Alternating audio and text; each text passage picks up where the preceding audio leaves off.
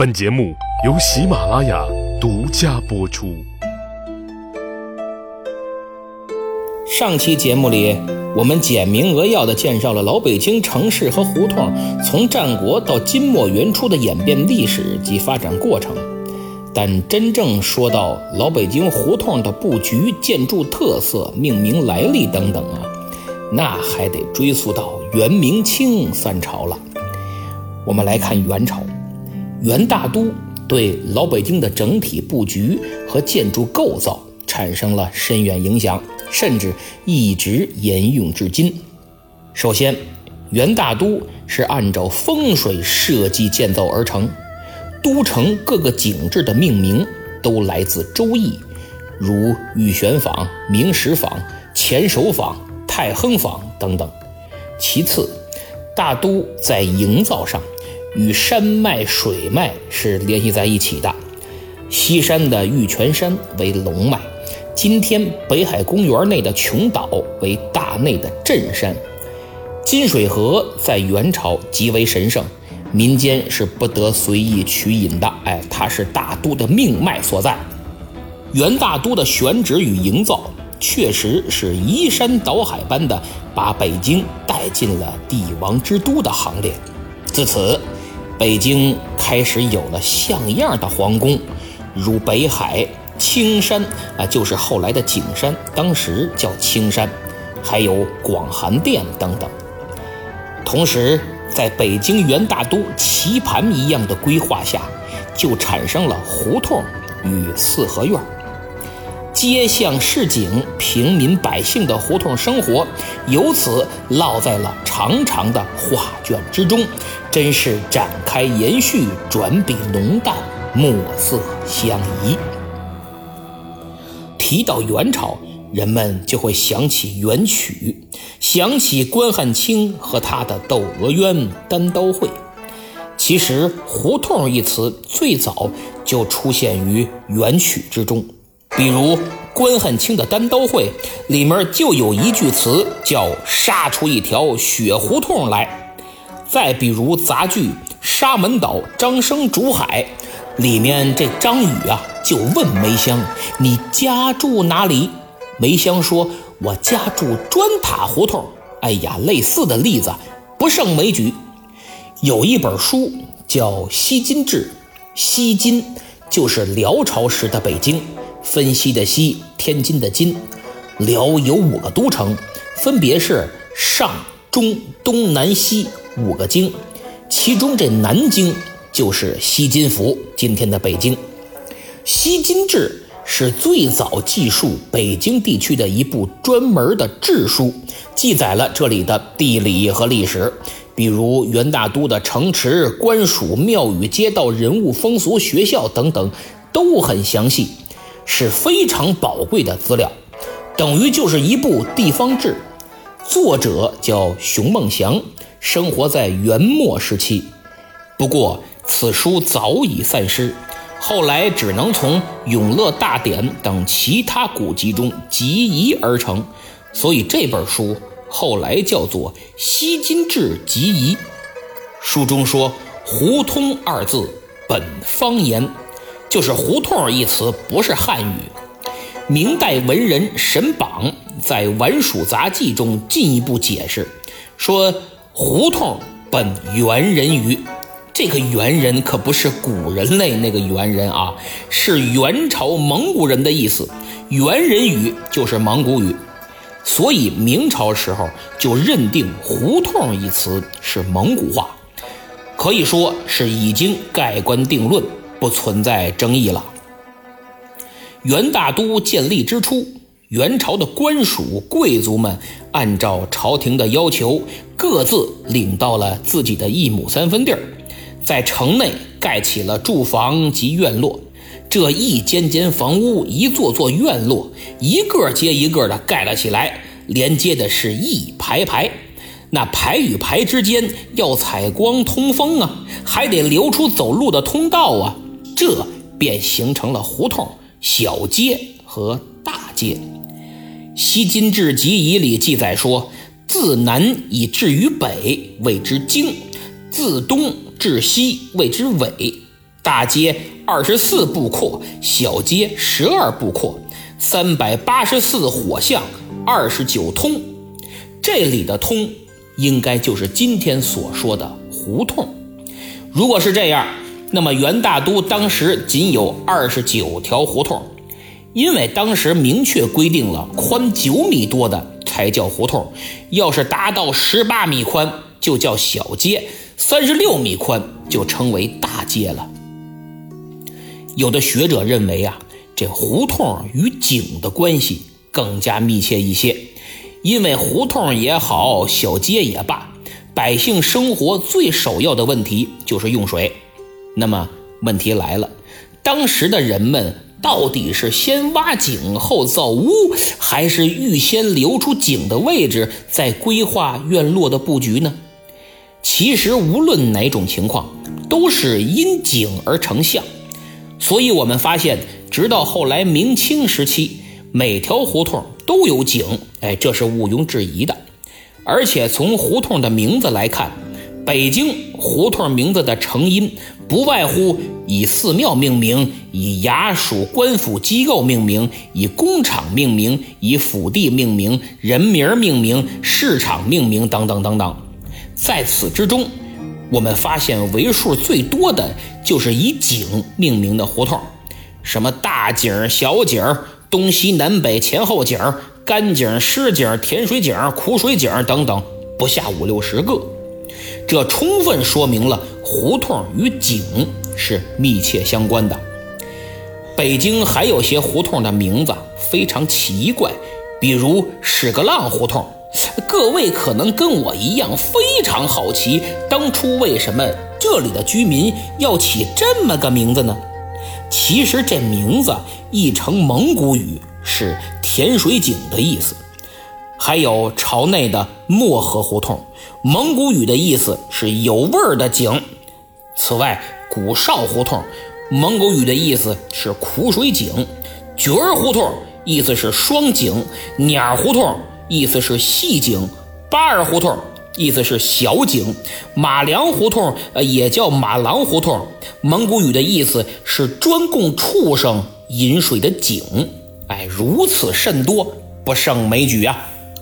北京还有不少胡同有这个帽子的帽这个字儿，比如帽胡同、白帽胡同、李帽胡同等等。帽胡同，蒙古语是坏井、破井的意思。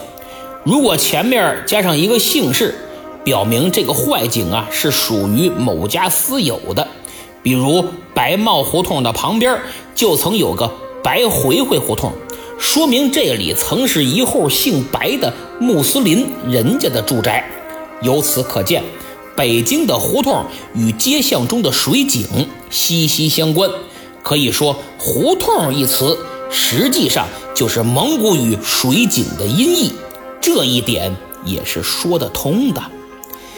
那么，胡同还代表什么其他意思呢？有人说，胡同和井在元大都时代都有市的意思，沙洛市也可以叫沙洛胡同。在古代汉语里，本就有市井一词，因井而成市。同在元大都时代，胡同和井也有了大街的意思。据《西金志》所载，楼有八隅四井之号，盖东西南北街道最为宽广。这里的井，就又等于大街了。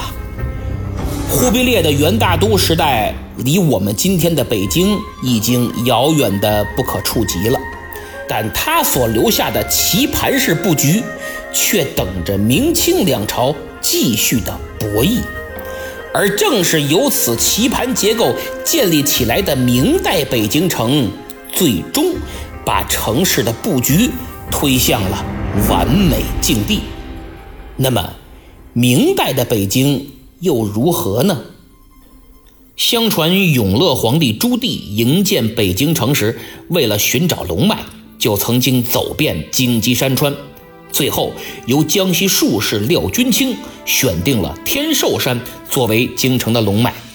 在古人看来，龙脉与个人、家庭乃至国家的兴盛和衰亡密不可分。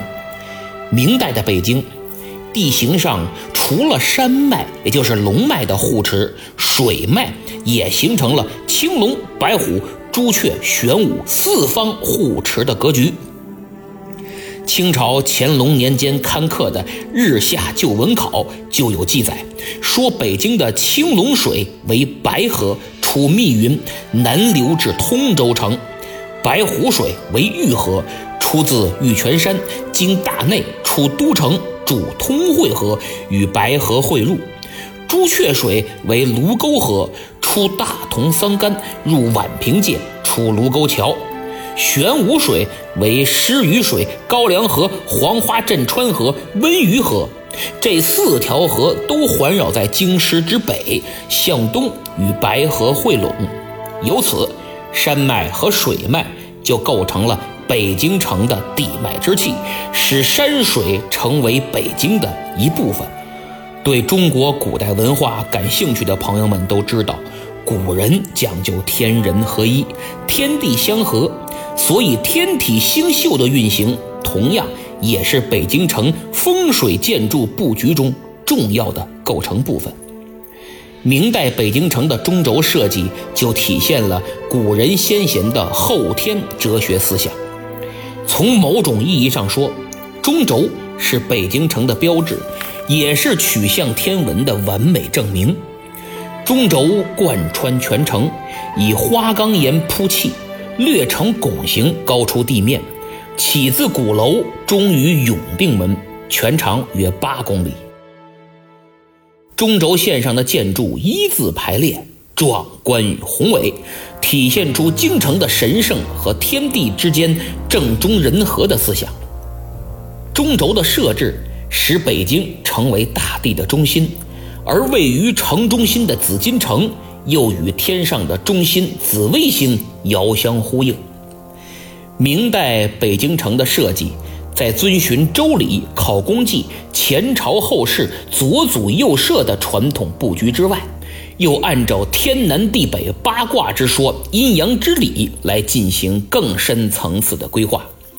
中轴贯穿全城，中轴的东方是日出之处，为春，属阳。中轴的西方是日落之处，为秋，属阴。由此，东城与西城的建筑名称及其功能各不相同。我们都知道，过去国家政务有文武之分，当官儿也分文官和武官。明代北京，凡属文的中央官署衙门，均在中轴以东，如礼部、户部等等。凡属武的中央官署衙门，均在中轴以西，如刑部、都督府等等。明清两朝，东长安门和西长安门，一个主生，一个主死。主生的是东长安门，每次科举考试之后要张挂状元榜；主死的西长安门，则是秋后问斩的地方。西有都城隍庙。为地属阴，东有孔庙、贡院、火神庙，为文与仁，就是文化与仁义道德，属阳。东有崇文门，西有宣武门，哎，文武对峙，阴阳就位。既然整个北京城的建筑布局都是以中轴线为依据，那么城内的一切建筑都要整齐对称的。排列在其左右，胡同也如此。东西走向的胡同对称排列在中轴两边，南北走向的胡同则与之平行。这种布局充分体现了尊帝王、崇皇权、重礼仪、佑文化、敬天地、法祖宗的思想。公元一四二零年，北京城营建完工。明成祖正式迁都，此时的北京是一个略似方形的城池，称为内城。明嘉靖三十二年增扩外城，使北京城在平面上呈现了一个凸字形的轮廓，外城东南角呈曲折凸起状，内城西北角呈凹陷状，西北为天门。东南为地户，这种设计与西北、东南的风水方位有关。